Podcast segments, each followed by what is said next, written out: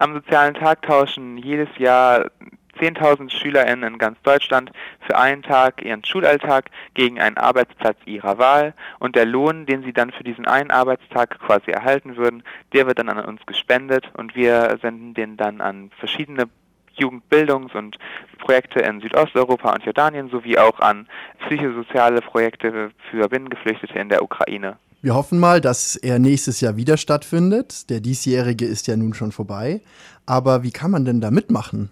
Man muss zuerst, äh, je nachdem in welcher Position man ist, also ob man als Schülerin darauf aufmerksam wird oder als Lehrerin, den Rest der erstmal die Schule davon überzeugen, quasi mitzumachen. Das geht dann meistens ganz gut, weil viele das, diese Idee natürlich sehr schön finden und wenn man dann dabei ist, kann man sich ganz einfach auf sozialertag.de anmelden und alle weiteren Infos bekommt man dann relativ von, schnell von uns.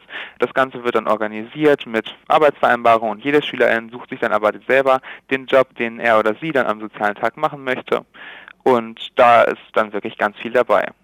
Könnte man sich denn als Unternehmen da auch aufmerksam machen und sagen, wir würden sehr gerne kooperieren?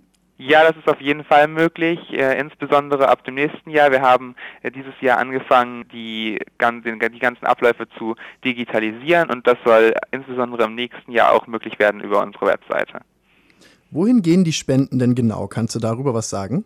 Auf jeden Fall. Wir haben insgesamt drei Projektregionen. Eine Projektregion ist Südosteuropa, da unsere Organisation in 1992 in den Kriegen die da stattfanden, gegründet wurde. Und da sind wir nach wie vor aktiv und machen da verschiedene Bildungsprojekte. Außerdem sind wir seit äh, 2015 auch in Jordanien aktiv, wo wir vor allem syrische Geflüchtete unterstützen und seit letztem Jahr auch äh, im Kontext des Ukraine-Krieges, wo wir in einem Projekt, das heißt Shelter, psychosoziale Betreuung für insbesondere junge Binnengeflüchtete anbieten. Außerdem gibt es aber in diesen Shelter-Projekten auch verschiedene Freizeitmöglichkeiten und Bildungsprogramme, damit die Jugendlichen eben nicht nur ständig den Kriegsalltag um sich herum erleben.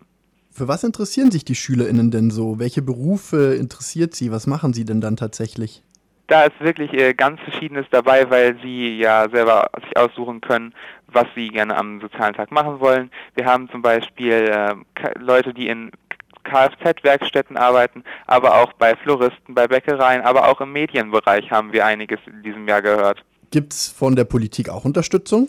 Es übernehmen verschiedene Menschen die Schirmherrschaften, unter anderem äh, Bundeskanzler Olaf Scholz, aber auch in verschiedenen Bundesländern und Großstädten haben wir Schirmherrschaften. In München übernimmt zum Beispiel Oberbürgermeister Dieter Reiter die Schirmherrschaft für den sozialen Tag.